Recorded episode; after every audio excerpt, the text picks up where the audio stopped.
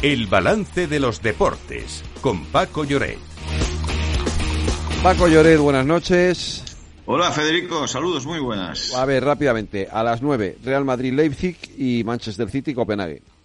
Bueno, al revés, perdón, me equivoco, eh, pues, los he dicho en el orden contrario, pero bueno, da igual. Correcto. En Alemania, Red Bull Leipzig, Eso es. que es un equipo, bueno, heredero de, la, de lo que Leipzig estuvo muchos años eh, con un equipo cuando era la RDA, el Lokomotiv, que llegó a ganar un título europeo eh, en los años 80, creo recordar. Pero bueno, eh, llegó una multinacional, eh, Alemania se unificó cuando cayó el muro de Berlín. Tiene un equipo que ahora mismo es quinto en la Bundesliga, pero evidentemente en este cruce el favorito por muchas razones es el Real Madrid. Aunque va, aunque va con bajas, porque Bellingham sigue tocado eh, y tiene, está un poquito, tiene el medio centro ahí un poco descompensado el, el- el equipo de Ancelotti, ¿eh? Pues mira, eh, Lunin en la portería, los laterales creo que son reconocibles, Carvajal Sí. y Mendy, eh, no hay, hay novedad. Eh, hay un central que es Nacho y el otro improvisado es Suamení. En el centro del campo pues están Camavinga, Cross y Fede Valverde. Arriba eh, Brahim, que es el que suple la baja de Bellingham, junto a Rodrigo y Vinicius. Y en el equipo alemán te destaco fundamentalmente dos jugadores. Uno lo conocemos, es español, internacional, Dani Olmo, eh, lleva el número 7, y el otro es Xavi Simons, un jugador también muy, muy interesante. El partido empieza a las 9 y en efecto el otro duelo, para mí muy descompensado, es Sí. entre el, campeón, el Manchester City, que visita la capital danesa para enfrentarse a una de las revelaciones del torneo, como es el equipo del Copenhague, por cierto, en un campo donde hay un ambiente magnífico.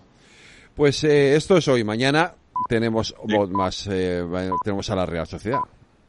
Mañana tenemos a la Real Sociedad que juega su partido contra el Paris Saint Germain. fíjate, ahora mismo lo que, de lo que más se habla es de las instrucciones que ha dado la Real Sociedad a sus eh, seguidores para evitar problemas con los hinchas radicales del equipo parisino, que son eh, los he visto, eh, bueno, pues eh, precisamente no demasiado civilizados y sobre todo les han advertido, hay 2.000 seguidores donostiarras mañana en la capital francesa y que eviten una línea de metro para no cruzarse precisamente con los seguidores del Paris Saint Germain. Mañana... Sí, sí, confiemos en que no Que pase nada sí. Que la jornada se completa con un partido en Italia, en Roma, entre el Lazio y el Bayern de Múnich, también en principio con pronóstico muy favorable al equipo germano, que es otro de los eh, favoritos.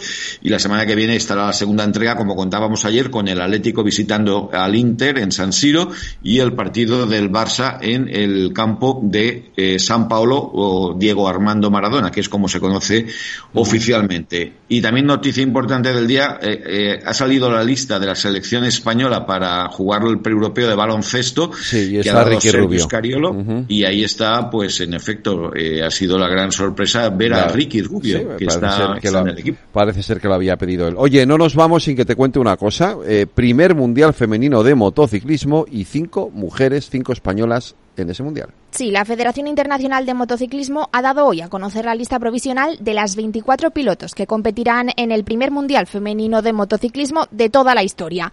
Han recibido 40 solicitudes, por lo que han tenido que realizar un corte para un campeonato que arrancará a mediados de junio en el circuito Marco Simoncelli. Y entre ellas hay cinco españolas. Vamos a ir aprendiéndonos los nombres. Ana Carrasco, Andrea Sibaja, Beatriz Neila, Francisca Ruiz y Sara Sánchez. Toma ya, pues eh, ojalá eh, sea vea- veamos algún triunfo de nuestras motoci- de nues- nuestras competidoras en motociclismo. Eh, Paco, sí, Lorena, mañana más deportes aquí en el balance. Cuidaros. Igualmente, hasta mañana, un abrazo.